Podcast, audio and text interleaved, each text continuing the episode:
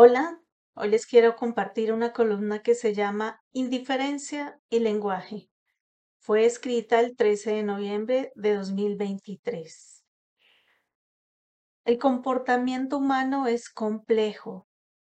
Puede vivir libre sin realmente serlo físicamente. Puede vivir preso siendo físicamente libre. Cada persona cambia por el simple hecho de desear hacerlo. El amor es una decisión constante. El enamoramiento es un estado temporal y así múltiples formas de ver la vida, de amar, odiar y hasta matar. Hoy son necesarias mil palabras para entender y aún así no se comprendería porque somos indiferentes o porque nuestro lenguaje es estático ante situaciones adversas. En este instante debería dolernos el sufrimiento ajeno, por lejano que sea. Varios países están soportando la violencia, el caos y la humillación por causa de hombres poderosos que necesitan saciar sus deseos.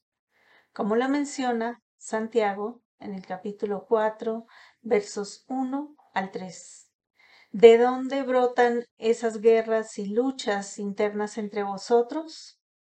¿No es de vuestras pasiones las cuales combaten en vuestros miembros? Codiciáis y no tenéis, matáis y ardéis de envidia y no podéis alcanzar. En Colombia la violencia no ha cesado. Aunque se intente por todos los medios apagar el conflicto, no termina. Pero no es lo único. Al otro lado del mundo, Ucrania y Rusia siguen devastando sus países. Explotó de forma incontrolada Israel y Palestina, un conflicto desigual con inocentes en el medio, niños, hombres y mujeres asesinados. Este es cubierto por algunos medios con un lenguaje que desvirtúa a los seres humanos y a los que hace ver como si tuvieran mayor y otros menor valor. Cuando en realidad, independientemente de si son judíos o palestinos, todos valen e importan mucho y por igual. El sufrimiento no tiene color ni raza, todos somos la imagen del Creador y no estamos divididos en categorías. Al final, nadie podrá irse de este mundo con sus bienes. No puede ser un tema de quien ejecute más o menos venganza, mientras el mundo observa y uno se pone la camiseta de un color o citan una religión.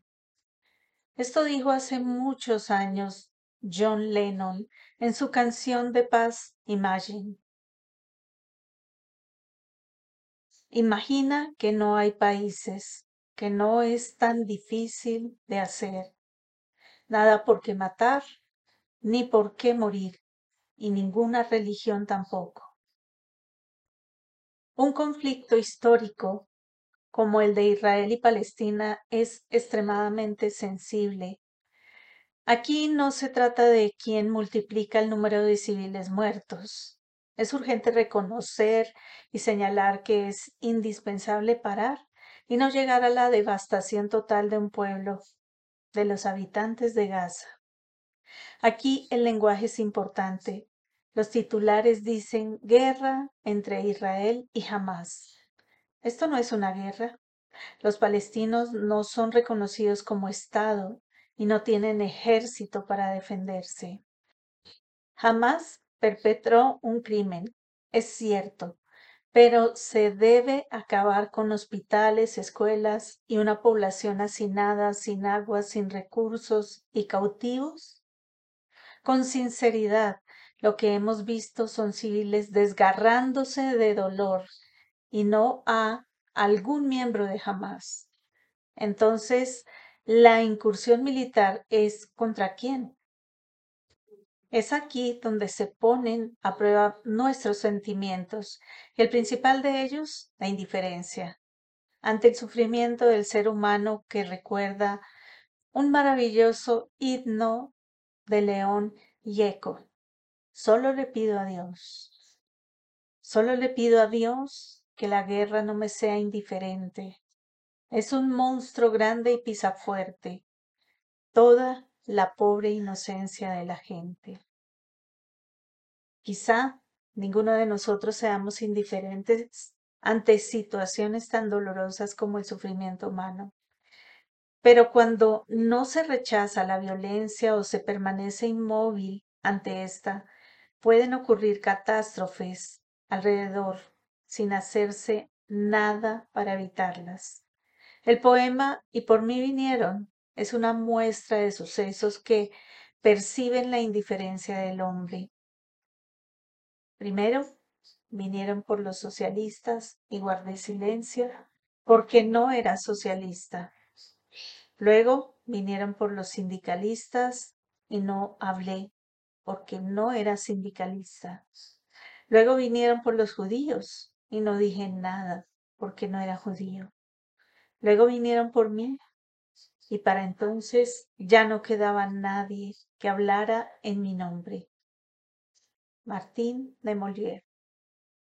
Estas palabras fueron inspiradas por lo que ocurrió en la Segunda Guerra Mundial ante el silencio. Hoy, el sufrimiento está siendo publicado en redes sociales, televisión, radio y prensa. Duelen los niños, las niñas, las mujeres y los hombres, sin importar su lugar de origen. Deben ser juzgados y condenados aquellos que asesinan inocentes. La indiferencia es permisiva para que se cometan más crímenes. Es tiempo de hablar fuerte y con toda claridad. La historia verá el horror, demandará y nos juzgará por estos hechos que en el futuro nos afectarán a todos.